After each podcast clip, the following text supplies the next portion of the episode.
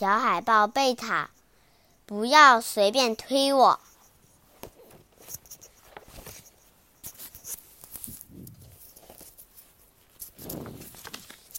贝塔是一只生活在阳光海湾的小海豹。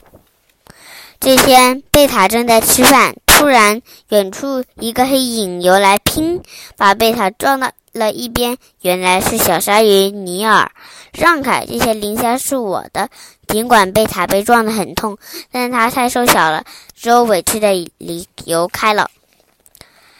有一天，贝塔抛水草，在抛水草球玩，突然，一张大嘴冒了出来。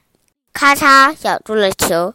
又是尼尔，谁抢到谁玩。尼尔得意地说：“一天，不是晚上，贝塔爬上一块岩石，静静地望着星空。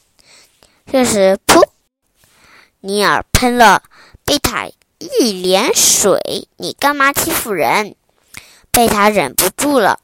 听说岸上有寄寄居蟹。”你扔下来一个给我玩，尼尔命令道。就不，贝塔反抗了。要是你不听话，等你下水，我就撞你十八回。尼尔威胁着。不过，贝塔仍旧没有把寄居蟹扔给尼尔，因为那是他的好朋友啊。尼尔沉入水中时，恐吓贝尔说：“好啊，那你就等着瞧吧。”寄居蟹说：“谢谢你。”贝塔没有害回答，害怕的直哭。寄居蟹难过地说：“我帮你想办法吧。”寄居蟹唯一能想到的办法就是，唯一能寄居蟹唯一能唯一能想到的办法，寄居蟹能想到唯一的办法是躲起来。他找了，他们找了很多地方躲，最后贝塔说：“东躲着也不行，还要找，还要出来吃东西的。”那你告诉大人，让妈妈保护你。在我刚断奶时，妈妈就去世了，贝塔流泪了。他对我说过，如果总是被人欺负，可以去金梦岛找办法。那你快去啊！丁贝塔摇摇头，他在很远的地方，我游不到那里。这下两人都没有办法了。接下来的几天。贝尔烦躁不安，一直刺豚游来时，贝塔不小心撞到了它。看着刺豚的可怜样，贝塔突然感到自己很强大，想很想冲上去再撞它一下。这就在这时，刺豚的身体啪的一声变成了刺球，贝塔笑的吓得赶紧跳开来，赶紧说对不起。刺豚张起了肚子，憋了下去。他说：“好吧，这次我原谅你。下次再撞到我，我就让人要让你就要让你尝尝我的厉害。”看着游走的刺豚，贝塔突然明白了：越显得越可怜，显越显得可怜，就越不是越会被人欺负，就强大。它可以吓跑敌人。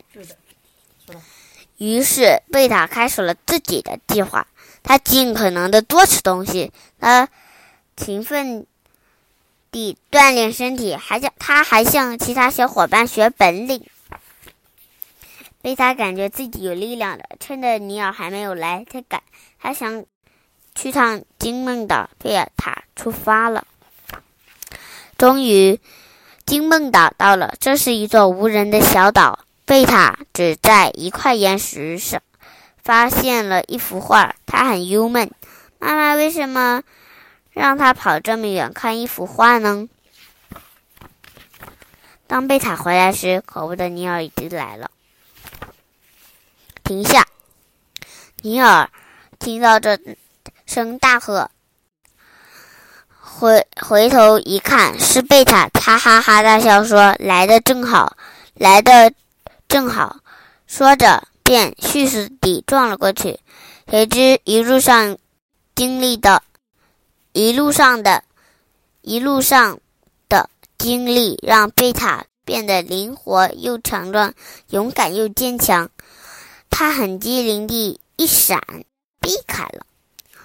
尼尔再撞上去，贝塔又让开了。尼尔非常吃惊，他恼怒地招来其他鲨鱼，想合伙撞向贝尔、贝塔。